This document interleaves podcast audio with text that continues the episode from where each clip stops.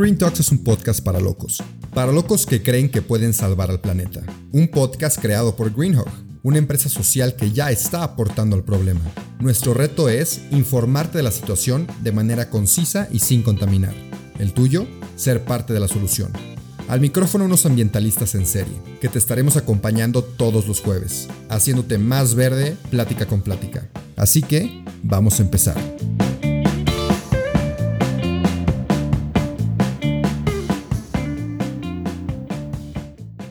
Bienvenidos a otro episodio del podcast de Green Talks. El día de hoy vamos a platicar con Javier Herrera, que es un experto en la industria automotriz, y también con Miguel Ruiz, nuestro queridísimo cofundador. Y bueno, el tema de hoy está muy interesante, así que nos van a llenar de sabiduría, nos van a confundir también un poco, pero el chiste aquí es escuchar y aprender. Así que vamos a darle juntos y pues por favor, Javier, cuéntanos un poquito de ti y introduce el tema que vamos a tocar hoy. Sí, pues bueno, soy Javier Herrera, este, soy, eh, trabajo en la industria automotriz este, desde hace varios años, eh, entonces le hacemos un poquito a la, a la industria, he trabajado en marcas como General Motors, eh, Maserati, Rolls Royce, McLaren, entonces aquí nos invitó Paja para, para platicar un poquito más de cómo está ahorita la industria automotriz, qué se viene en el futuro y ¿Qué cambió eh, el COVID, o sea, la crisis del COVID al final de cuentas en la industria automotriz? Sí, bueno, yo tengo el gusto y la suerte de conocer a Javier, así que prácticamente toda la vida. Y actualmente, este, una persona muy cercana a él está relacionado con una persona muy cercana a mí. Y, y bueno, y por lo mismo yo hace poco este, quise adquirir un, un nuevo coche para mi casa. Y, este, y resulta que Aquí me acerqué obviamente aquí a la familia, amigos, a, a, ser cliente de ellos. Y resulta que lo que queríamos tardó ocho meses en llegar. Y bueno, platicando con su hermano, este, la, explicación que me da de los ocho meses de atraso, y aquí y es como todo surgió y platicamos y damos un poquito de introducción también al, al episodio pasado, de que platicábamos del G8 y de los cambios que vienen fuertes en el mundo y todo. Y me explica que es por un tema de atraso en chips y en producción y la, sobredemanda que ahorita ya Javier nos va a explicar más a detalle. Y este, y bueno, pues quién mejor que a la hora que me platica su hermano de este tema, este, dije, no, pues aquí, de hecho yo le digo aquí a Javier desde siempre, hace mucho tiempo, Javisnes, y él sabe, está, es, es, alguien muy, muy interesante que tiene muchos temas muy, muy buenos. Y bueno, aquí nos va a explicar el porqué de las cosas, por qué los atrasos, y también ver la relación de por qué todos estos cambios y todo esto que está pasando pues a la vez entre que se adrede y entre que si no y que sin querer queriendo, pero pues esto está, puede, se puede ver como una especie de buena noticia entre comillas, porque puede estar ayudando y beneficiando al medio ambiente. Sí, claro. Pues sí, digo, a final de cuentas el año pasado, este, principios marzo, empieza todo el tema de, de la crisis del coronavirus. Eh, fue finales de marzo cuando ya a final de cuentas todo el mundo se, se entró en lockdown. Todas las plantas de todas las industrias pararon. Este, algunos países salieron antes del lockdown y empezaron a hacer sus producciones y sus, eh, sus actividades normales antes, otros después. Y creo que eso también generó un poquito que se atrasó el, el, eh, la cadena de suministro. Entonces, hay países que salieron antes del lockdown y empezaron a producir eh, mucho antes que otros, entonces también se atrasó mucho. Y aparte que traen todas las plantas este, manufactureras, principalmente la industria automotriz, en backorder o, en órdenes atrasadas, este, mucha producción que tienen que entregar, entonces se tardaron mucho en, en, en llegar a, a, esos niveles de producción. Entonces, a final de cuentas, todas las plantas casi, tipo por ejemplo en Europa, que, que este camioneta precisamente es una Peugeot, este, pues, todas las plantas están a producción a capacidad del 100, pero también si te acuerdas, el año pasado tuvimos su primer lockdown en, en España, este, en marzo, y luego tuvimos un segundo lockdown en agosto, y aparte se les juntó con las vacaciones, entonces Total, trabajaron cinco meses el año pasado. Este, eso en la planta de producción. Y aparte los componentes, porque también hay componentes que traen del sudeste asiático, que traen a lo mejor de América, este, para acabar ensamblándola este, en, en España o en Francia, o del este de, de, Europa. Entonces también todo eso, el tema del atraso de, de, de, la cadena de suministro, hizo que, que se eh, atrasara mucho la producción. Y mucho de lo que se platica hoy en día es el tema del microcomponente. El microcomponente es un, es un chip literal como el que tiene los celulares, lo eléctrico. Lo, eléctrico, la tele. Este, varían sus funciones a final de cuentas de más profesional o como le quieras llamar, a algo más sencillo, más complejo, este, para fin de cuentas, hay muy pocos productores de estos, de estos microcomponentes. Y que sean que solo hay como tres empresas que lo hacen. ¿no? Sí, y hasta Intel, que es de los mayores comercializadores de estos este, procesadores, pues Intel no, creo que el 50% de su producción no la hacen ni ellos. Este, la subcontratan a una empresa en Taiwán, que es creo que el mayor productor, no sé en qué proporción produzca este, esos componentes. Y a final de cuentas, Taiwán también tuvo, tuvo, muchas restricciones en tema de COVID, luego tuvo una sequía muy fuerte y en el proceso de, de, la elaboración de los microcomponentes se hace un lavado. Entonces, cuando se hace el lavado, pues tienes que empezarlo en agua. Entonces, restringieron también mucho las plantas de microcomponentes en el tema del lavado de los, de los, de los microchips. Entonces, no pueden producir Hasta tantos. en eso. Hasta en eso. Entonces, pues se juntó todo a final de cuentas. Entonces, ahorita sí hay una crisis muy importante a nivel global de producción de autos donde traen back orders de todas las marcas y en todos los países de escasez de autos, o sea, de escasez de producción eh, en México, en Estados Unidos, y a final de cuentas ya no solamente es el microcomponente, sino también son muchos componentes que también hacen falta. Este, la cadena de suministro, el tema de la globalización a final de cuentas hizo que podamos tener eh, eh, componentes de, de, otros países y a final de cuentas lo ensamblas en un solo lugar. Sí, alguna vez en, en un episodio de, también de este podcast platicamos de que, o sea, también la pandemia va a obligar a las empresas a reestructurarse y no por temas ambientales, simplemente por logística, que el día de mañana se vuelve a venir otra crisis de estas y se te descompone la cámara de tu celular y no puede ser que tú en México la tengas que pedir de Taiwán o de China y tengan que recorrer 15, 20 mil kilómetros para que llegue a tus manos. Entonces, y también, o sea, existe como una teoría de que van a empezar las empresas a, ¿quieres vender tu producto en tal país o en tal región? Pues no puedes recorrer X número de kilómetros para que no tengan que dar la vuelta al mundo. También platicaba hace rato de Tesla, que Tesla que es eléctrico y que quieren así poner el ejemplo al mundo y todo, pero también para un motor le da la vuelta al mundo literal. Sí, o sea, el, el tema de la, de la producción de un, de un motor Tesla, o sea, un motor eléctrico, que no solamente es para Tesla, para todas las marcas. O sea, el cobre lo extraen de India, este, lo hacen alambre en el este de Europa, este, lo enrollan en Estados Unidos y lo acaban ensamblando en China. Entonces le da la vuelta al mundo, entonces también el tema de logística es un poquito este, ineficiente y caro, este, y al final de cuentas pues, lo que consume de, de, de, emisiones que hace de CO2 por el simple hecho de la, de la producción, de la logística, al final de cuentas. Entonces, eh, sí es un, un, un tema importante porque en el tema de la producción de los coches, eh, hoy en día sí no hay tantos componentes, hay, hay, muchas marcas que están produciendo hoy en día, por ejemplo, coches sin algunos componentes, están haciendo el, están haciendo el, el riesgo, tomando, tomando el riesgo de producir coches sin algunos componentes y a ver qué sucede después. ¿Y venderlo así? A, a veces venderlos así, tomar el riesgo o después les pongo el componente. Pero, pero se le quita toda la tecnología a un coche, ¿no? En algunas tecnologías. Entonces, este, pero al final de cuentas ellos toman el riesgo, las, las fábricas. Porque no puedo parar mi planta, porque cuánto me cuesta parar una planta, si no sigo produciendo, dejo sus coches en patios y hasta que me llegue el componente yo se lo pongo uno por uno cada coche. Pero imagínate cuánto va a costar eso. Y aparte súmale que el acero ahorita también está carísimo, el consumo en China y en Estados Unidos está impresionante, entonces no se están dando abasto. Pero ahí, ahí también hay un tema también de que las mismas grandes ensambladoras y marcas también están obligando a la gente a un consumo más premium. O sea, prefieren ganarle 10 mil dólares a una Escalade, por ejemplo, que ganarle 500 dólares a una Veo. Sí, sí, o sea, sí. Entonces, hay, hay, hay, o sea, se van por, por, no, ya no van por volumen. No, o sea, al final de cuentas las marcas sí siguen produciendo volumen, o sea, las tres primeras, cuatro primeras este, fabricantes del mundo el año pasado produjeron arriba de 6 millones de coches cada una.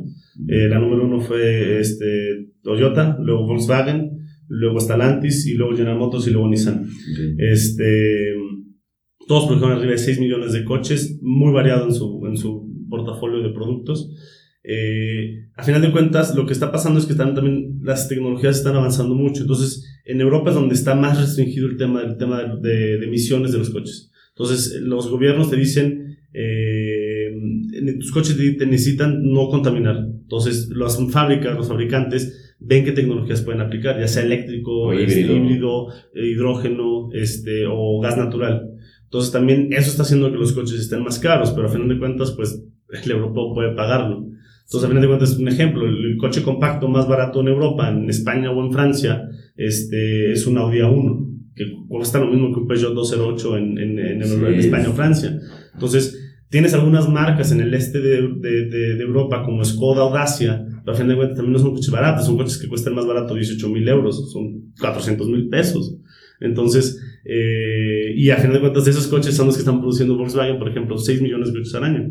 Entonces, tienes algunos países en el sudeste asiático que son más compatibles al mercado mexicano, este, en Indonesia, en India, este, o en Corea. Que compra mucho coche usado también de, de, de las primeras potencias. Claro. O sea, Singapur le vende coches usados en ah, Malasia. Y el tema, tipo, ahí eso voy. Este, también estos países ya están dejando de producir los coches baratos para producir un, un producto más global. Este, pero lo están haciendo de una forma escalonada para que también eso, la producción no caiga. Algo que sí se ve, que se vio en los últimos tres años, antes del COVID, 2018 y 2019, la producción global de coches cayó. Entonces, este, sí hubo un desaceleramiento. Y digo, 2020 cayó, pues, es obvio. Y este año, se, este año se va a recuperar. Pero que haya caído también yo creo que tiene que ver mucho con esto. O sea, con el tema de que sí están dejando de ser coches más baratos porque también no es rentable. O sea, producir un, por ejemplo, tenemos lugares de Matiz que costaba 90 mil pesos al último, al final cuando se dejó de vender, llegó a costar 60 mil pesos. Hace 10 años. Es que ahorita el coche más barato de México no pasa de 200 mil pesos. 200 mil pesos. Sí. Está cañón. Entonces, este... Y ahí, pero ahí también, ahí entras en un tema que también puede ser, o sea, digo, mala onda, pero benéfico, en el que obligas a la gente y a los gobiernos de las ciudades a hacer una infraestructura de transporte público y todo, porque, o sea, no puede ser que ahorita lo más barato tengas que gastar 200 mil pesos. Si no puedes gastar 200 mil pesos te tienes que mover de aquí de, de alguna manera. existe una presión también sí, para los gobiernos. Digo, hay, hay tipo, el, el, mercado de usados, o sea, el, el, caso específico de México, el tema de la producción y de, y de que va a haber coches, eso se va a estabilizar para principios del próximo año, principios no del próximo año. Porque ahí va. Porque ahí va. O sea, se tarda porque se dan cuenta, pues, o sea, o sea, ahorita, por ejemplo, China, hay varias ciudades y plantas donde detectaron un caso, un caso de COVID y, y cerraron toda la planta. Entonces sí. también entonces, este, hasta que todo se controle, ya vamos a poder tener también otra vez el supply chain anormal. Pero en el caso específico de México, por ejemplo, todo lo que está pasando ahorita también, la inflación o el, o el incremento de precios que está teniendo, por ejemplo, la industria automotriz es muy importante. O sea, ahorita están los coches también muy caros. Entonces, eso está beneficiando en un punto a los coches usados, bueno, la gente que tiene coches usados porque no le va a perder tanto su coche usado, pero está, no, está perjudicando al, al consumidor mexicano que no puede comprar un coche usado porque también está carísimo. Entonces, ¿Qué va a pasar en el caso específico de México si, si, si el gobierno federal ve que a final de cuentas ya no se están sosteniendo los, los números de coches y el acceso al coche nuevo está muy alto? Porque a final de cuentas, si no pones coches nuevos en el mercado, no hay coches usados en el mercado. Hay una, hay una posibilidad de que se vuelva a abrir el mercado este, americano para, para importar a, a México de coches los usados, los chocolates. Entonces, ese sí es un riesgo para la industria, para el mercado y para el, para el, para el medio ambiente, porque al fin de cuentas estás, estás, hablando de coches de 10 años de viejo, con motores casi desvielados, sí. este, muy malos. Entonces, eso es lo más importante, o sea, que, que a final de cuentas no lleguemos a eso. Y hoy en día también las tecnologías que tenemos en México de, de vehículos en tema de consumos y emisiones son muy buenos. Y el tema de vehículos eléctricos y vehículos de hidrógeno y, y de gas natural, pues va avanzando. O sea, un dato, por ejemplo, el año pasado se produjeron a nivel global 78 millones de coches. A nivel global. De los cuales abajo el 4%, que son arribita 3.1, 3.2 millones de coches eléctricos. eléctricos. Eso incrementó un 40% en contra, comparado con 2019. Que sí ha estado, o sea, los coches eléctricos ya tienen bastantito tiempo, o sea, ya tienen más de 10 años. No, tienen más de 20 años. O sea, Entonces, el Leaf de, de Nissan, acuerdo, fue un gran boom en 2010, lo mencionan así uh -huh. como la, y no, o sea, ya estarían como vendiendo muchos más o los verás más en la calle. Sí. Pero también no los compran porque, porque o sea, por lo mismo me falta tecnología, por la autonomía. Autonomía, o sea, Aquí en México, por ejemplo, o sea, en Europa, habrísimo un coche eléctrico tienes un pueblo cada 10 kilómetros. Aquí en México. Y en Estados Unidos. Nomás te. Y China. Y, y, aquí te mueves y en 100 kilómetros no encuentras dónde cargarlo y ya te quedaste. Sí. Entonces, sí, o sea, es un tema que, a ver qué, qué tecnologías se desarrollan. Yo, yo creo que, a final de cuentas, eh, sí, sí, sí, sí, sí, sí vienen tecnologías nuevas, obviamente, sí se quiere erradicar, mejor dicho, hay planes este, de todos los gobiernos de erradicar emisiones de contaminantes en vehículos, este, para diferentes países en diferentes fechas. Eh, va a pasar, a final de cuentas, eh, va a haber nuevas tecnologías, puede ser eléctrico, pueden ser híbridos, puede ser una combinación de eléctrico con hidrógeno, gas natural, este, pero con el tiempo lo vamos a ver, porque al final de cuentas, si hoy me dices, si hoy ves el mundo que a lo mejor te dicen es eléctrico, pues no sé si sea eléctrico, porque también al final de cuentas también yo siento que los fabricantes están yendo sobre el tema eléctrico y mencionando el eléctrico. Y lo único que hacen es mencionar el eléctrico, pero también si ves la producción, o sea, es el 4%, es el 4 de la producción. Greenwashing. O sea, se están subiendo al mismo tren Sí, de Tesla para una sobrevaloración de tu empresa. O sea, porque hoy es lo único que habla la gente, de la empresa eléctrica, de la empresa este, que está produciendo coches eléctricos. Volkswagen ya está produciendo la misma cantidad de vehículos eléctricos que Tesla. Y a final de cuentas, en 10 años, ¿qué prefieres tener tú eléctrico? ¿Un Mercedes-Benz o un Tesla eléctrico? ¿Un BMW eléctrico o un Tesla eléctrico? Con que te ofrezcan lo mismo. Sí. O sea, al final de cuentas, ya vas a tener la, la ventaja de, de poder escoger la marca que quieras en eléctrico. Entonces, hoy en día también las marcas están subiendo muchísimo al tren. Pero y ya, mucho a las pero americanas. ya se van a acelerar ahora sí. O sea, porque pudieron sacado esta tecnología hace muchos años. Sí, pero no te creas que también en consumo masivo. Porque estás hablando de que, por ejemplo, Volkswagen está sacando productos muy específicos para mercados muy específicos en donde no pueden vender coches que no son eléctricos. Y en muy, poco- en muy pocos En muy- países. y en muy poco volumen. O sea, estás, también General Motors, por ejemplo, está ahorita desarrollando dos coches eléctricos, el Cadillac eléctrico, que va a costar, no sé, 100 mil Y dólares. la camioneta está. La Homer. Ah. Está perrísima. Ah, Homer a ser eléctrica. Sí, eléctrico. La, Ah. pick-up y, y SUV. Era Esa- con- madre- No, esa madre a vender impresionante. Ahora Sí. que esta espera. Y la atinaron muy bien. O sea, en tema de marketing y para valorar, valo- evaluación de su empresa, pues, no manches, la supieron hacer impresionante. Sí. Pero de eso, a que el Homer eléctrico sea el futuro de General Motors, pues General Motors sabe que no es el futuro de su marca. Entonces, este. Sí, al final sí- siendo el dinero lo que sigue moviendo. Sí, todo. y hoy en día, eh, hoy, por ejemplo, Porsche también estás hablando de que el Taycan, el Taycan, el Taycan. Taycan es el 10% de las. No, hombre, el 5% de las ventas de Porsche. Entonces, sí es mucho lo que van a hablar porque se están subiendo el tren de Tesla para el tema de la val- evaluación de la empresa, evaluación de la, de la, de la acción, a final de cuentas, en las bolsas. Ahora, se están subiendo, pero también se están viendo obligados. No, y va a tener que suceder. Sí. Tiene que suceder. Eventualmente Y va a suceder, a final de Pero por eso te decía hace rato, o sea, que no crees que para el 2030 ya todas las marcas, mínimo, mínimo la mitad de su gama en ventas sean, Hay marcas que están desa- o desarrollando más sea rápido. híbridas. Hay marcas que se están desarrollando más rápido que otras, por ejemplo, Volvo. Volvo va a ser la marca que va a estar, este, va a electrificar toda su gama. El Ah, 100%. El 100%, no me acuerdo si es para el 2035 o para el 2030 y algo. Pero, por ejemplo, ya... Es que siguen hablando de 2050, todavía falta es mucho tiempo. o Pero, sea, por, ejemplo, Volvo es, un ejemplo. Volvo va a sacar su nueva camioneta, la grande, la X90, la de tres la de tres filas. La nueva generación que sale creo que a finales de este año o principios del próximo, ya es 100% eléctrica. O sea, ya no hay opción de gasolina. Ok. Entonces, y va a ¿Y estar el precio ¿Y qué autonomía normal. tiene esa?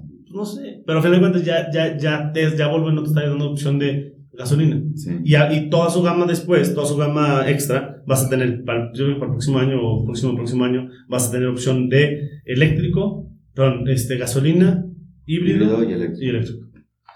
Entonces, este, ese es el, ese es, ese es el, ese es el camino y sí va a suceder. O sea, sí- no sé si sea eléctrico el futuro, pero sí es cero emisiones, a final de cuentas. Sí, exacto. O sea, con que no se, pues, bueno, no cero emisiones, porque sí, aunque gas natural ya contamina menos, pero bueno, sea, pero es otra opción. Hidrógeno, emisiones. cero emisiones. El tema es también mucho es cómo produces la electricidad.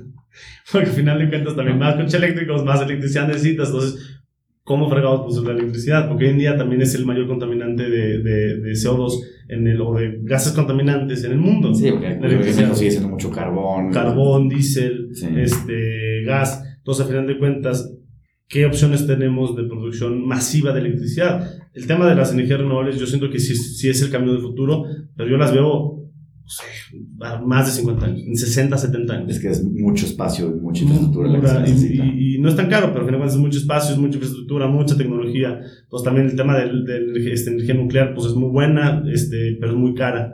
Este, entonces, Y peligroso. Y peligroso. Entonces, este, O sea, es limpia, pero es peligroso. el tema es, a final de cuentas, encontrar también eso, la producción de, de electricidad, porque no necesariamente, o sea, tienes que tener también este, sustentada esa parte, Sí, sí, sí. la parte de, de, electricidad Y las líneas de producción. y la tienes Y no depender de tantos países, tantas distancias, tanto tiempo para poder generar algo. Claro. Y en todo, o sea, aplica en, en coches, aplica en, en todos los aparatos eléctricos. Sí, o sea, algo, algo algo que sí también nos, nos vino a enseñar, a final de cuentas, el, el- el- o sea, la crisis del COVID, es que yo siento que los países se van a hacer un poquito en sus economías algo más cerradas, y más es- austeros, lo que también decíamos ahorita. O sea, de, de consumo. Sí, o sea, ya, ya ves que hay cosas que no necesitas, este, ya ves que se puede trabajar perfectamente desde tu Sí, casa. o sea, las empresas están, están siendo mucho más austeras en su forma de trabajar. Ujú. O sea, este, no gastar en cosas que no necesitas, este, en oficinas, en papelería, en en comida. Entonces,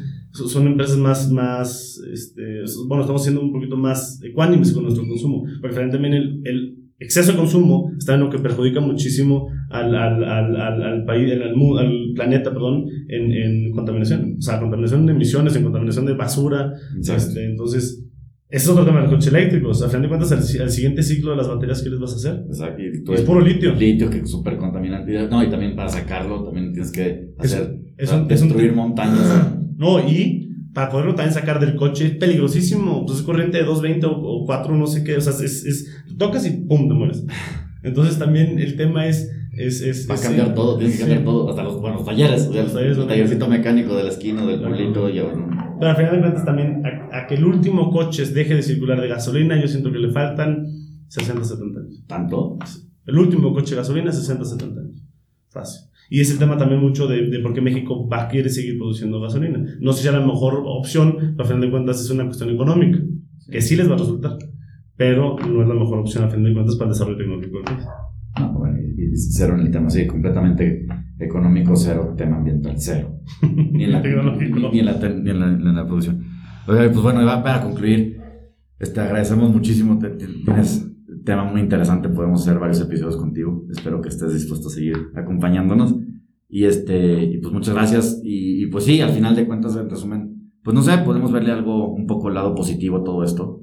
Pues así, digo, si todo va bien y todo, porque pues ahora sí que por obligación y por, y por cómo se están saliendo las cosas sin querer queriendo o adrede, este, pues va por un buen camino el, el tema, en, sobre, bueno, especialmente la automotriz. Y pues muchas gracias, Javi. Algo que nos quieras, algún consejo de vida, algo que nos quieras aquí platicar. Este, pues qué puede ser. Este, pues nada, eso, o sea, el, tema mucho de consumo también medido, o sea, es ser muy medidos con lo que hacemos, con lo que consumimos, este, porque si vamos a impactar muchísimo al, al, al, planeta, la verdad, con todo lo que hacemos, o sea, a final de cuentas, o sea, sobreconsumo, basuras, este, el simple hecho también sí sirve, o sea, dejar de usar cartón, dejar de hacer papel el, y, plásticos, y, plásticos y también mucho investigar de lo que consumes a final de cuentas de, consumibles este, que están haciendo un, un, un, buen cambio al, al, planeta y al final de cuentas lo que hace Green Sí, y como, siempre lo decimos en México, y vean, ahorita ya somos un producto 100% mexicano, toda nuestra materia prima, toda nuestra producción y todo, o sea, tu, tu, playera no recorre más de mil kilómetros para llegar a tus manos. Cuando compras algo del fast fashion y viene de, del otro lado del mundo. Y es la, y es la, y es la industria que más contamina. Y, y la segunda más contaminante. Bueno, pues está, pues muchísimas gracias. Nos vemos en el siguiente episodio. Rubén. Nada, nos vemos.